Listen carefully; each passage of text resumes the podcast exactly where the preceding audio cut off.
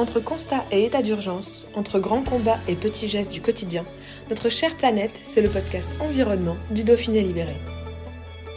La Ligue de protection des oiseaux a obtenu le 5 avril 2022 l'annulation par le tribunal administratif de Grenoble d'un arrêté préfectoral qui avait autorisé le tir de 88 cormorans dans les eaux libres de Savoie en 2020. Pour Dominique Secondi, président territorial de la LPO en Savoie, les arguments présentés par la préfecture pour autoriser l'abattage des oiseaux protégés ne sont plus d'actualité, notamment parce qu'ils constituent, à son tour, une proie pour d'autres espèces comme le grand-duc. Un reportage de Frédéric Kiola. En fait, on a euh, des grands nombres de cormorans qui sont arrivés au lac du Bourget à partir des années 93. Euh, Et euh, le cormoran, il a commencé, on va dire, à nicher sur le lac du Bourget.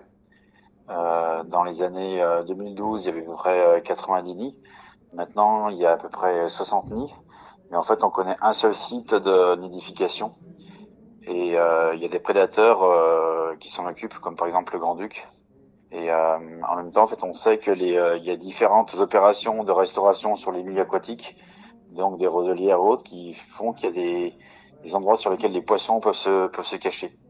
Et en fait, on est revenu sur, sur des arrêtés qui avaient été régulièrement pris depuis les années 90, donc pour éliminer un, un prédateur qui est arrivé. Et en fait, aujourd'hui, la situation, elle est plus la même que dans les années 90.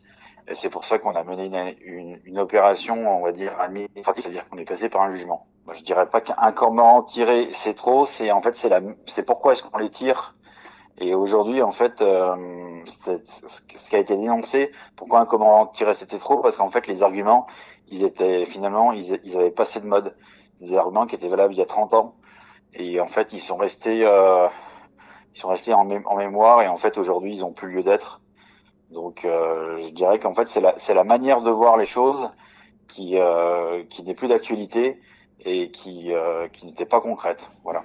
En fait c'est surtout le fait qu'on a on a amené des arguments qui étaient réels et convaincants sur euh, le fait que les milieux aquatiques ils ont subi euh, des agressions sur lesquelles en fait les poissons ont aussi ont subi ont continué on va dire à descendre mais par contre, en fait, euh, il y a des il y a des évolutions qui ont été baissières sur la population de cormorans et euh, notamment sur le fait qu'on peut, on sait qu'en fait, il y a des prédateurs qui sont capables de s'attaquer aux grands cormorans.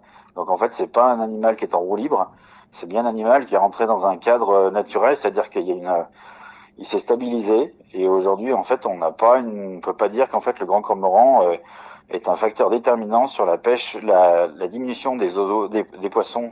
À ce jour, là, il y a 21 arrêtés sur l'ensemble des arrêtés préfectoraux qui ont été euh, condamnés, c'est-à-dire qui ont été annulés par euh, les tribunaux euh, administratifs. On est très attentif parce que le cormoran, c'est une espèce protégée et qu'en fait, si on décide de, de la tuer, il peut y avoir des raisons qui sont qui sont valables, mais en fait, ces raisons, il faut qu'elles soient argumentées.